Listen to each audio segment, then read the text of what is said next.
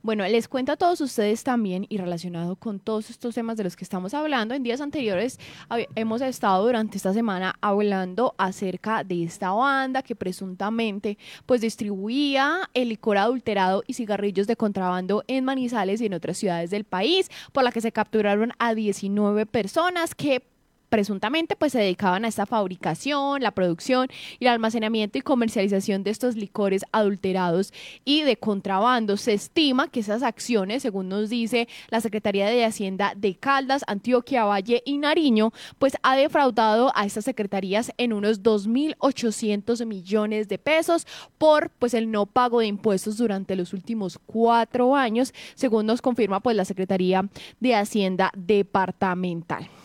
Bueno, vamos a escuchar al jefe de unidad de renta departamental, John Jairo García, quien nos da algunos consejos. Primero nos habla acerca de este no pago de impuestos y nos da algunos consejos para que podamos reconocer cuando un producto pues es de consumo legal, es reconocido, estamos seguros de poder consumirlo y cuando no. Algunos de estos tips para que no vayamos a cometer el error de poner en riesgo nuestra salud por consumir licor adulterado.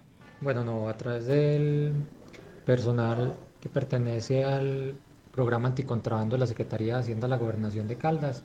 Eh, continuamos avanzando en lucha contra el contrabando, siempre buscando cuidar y proteger la salud de los caldenses y también fortalecer las rentas departamentales.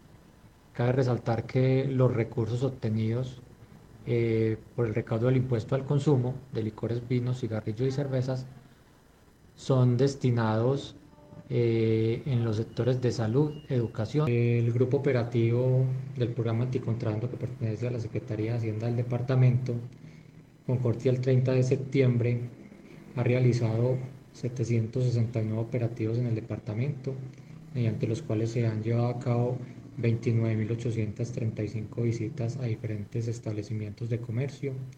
En estas visitas se han realizado varias aprehensiones, dentro de los cuales se han aprendido 2.047 unidades de licor nacional, 632 unidades de licor importado y 84.111 unidades de cigarrillo importado de contrabando. De igual manera, 3.360 cervezas nacionales y 2.136 unidades de cerveza importada. Cabe anotar que en este periodo se ha dado eh, visita a todos los municipios del departamento y se han realizado cierres de establecimientos en los municipios de La Dorada, Chinchiná, Pensilvania, Manizales, San José, Supía y Risaralda. Eh, se debe tener en cuenta eh, algunas recomendaciones para los consumidores en general. Primero que todo, eh, que compren establecimientos reconocidos. Segundo, que identifiquen que los productos cuenten con la estampilla y señalización que diga Caldas, lo cual garantiza que puede ser comercializado en el departamento.